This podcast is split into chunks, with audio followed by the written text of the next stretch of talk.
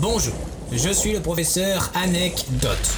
Une équipe de chercheurs surentraînés calcule toutes les semaines les sujets de discussion les plus probables dont vous serez amené à discuter. Afin de vous la péter, nous vous proposons une anecdote en lien avec ce sujet. Sur ce, bonne chance.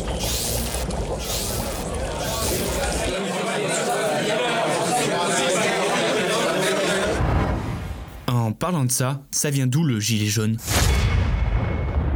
Joyeux anniversaire, joyeux anniversaire. Ça fait maintenant un an qu'il défile sur nos ronds-points, dans nos rues, sur les chantiers, hein ah oui, non, ça, ça c'est normal. Bref, ce samedi, c'est un joli gilet jaune, acte 52. Rien que ça, ils ont réussi à battre le nombre d'actes de Star Wars, et ça, c'est encore plus fort. Alors je pense que c'est la bonne occasion de vous parler du gilet jaune. Mais pas des gars qui le portent, attention. Le gilet jaune. Mais c'est vrai ça, depuis quand ce nouveau vêtement tendance existe?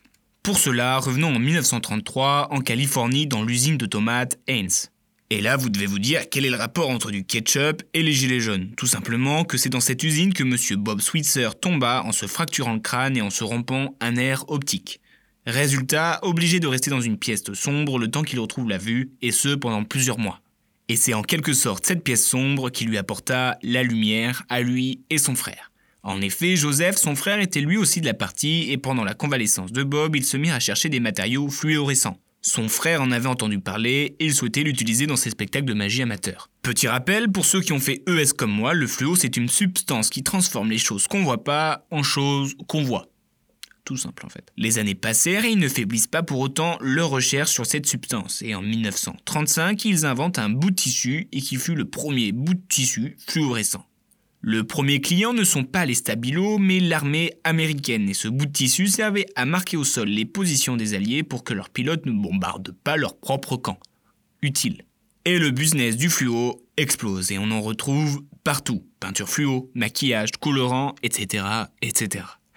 Mais le premier gilet jaune, au risque d'en décevoir plus d'un, n'était pas un gilet. Et oui, c'était une robe. En effet, Bob a testé sa teinture fluorescente sur la robe de mariée de sa femme. Comment elle devait avoir les boules. Elle devait le détester. Et dès les années 60, ces gilets jaunes habillent les travailleurs de chemin de fer britanniques. Le gilet jaune est né. Mais il faut savoir que plus qu'un symbole de contestation, le gilet jaune est en quelque sorte, vite fait, on va pas se mentir, un symbole d'environnement. En effet, une partie des profits a été utilisée pour créer la Robert and Patricia Switzer Foundation, qui finance un programme qui délivre des bourses à certains diplômés en sciences de l'environnement. Et c'est près de 200 boursiers qui ont reçu 10 000 dollars. Voilà l'histoire du gilet jaune et non des gilets jaunes. Bien joué, trou de balle. Merci, sœur.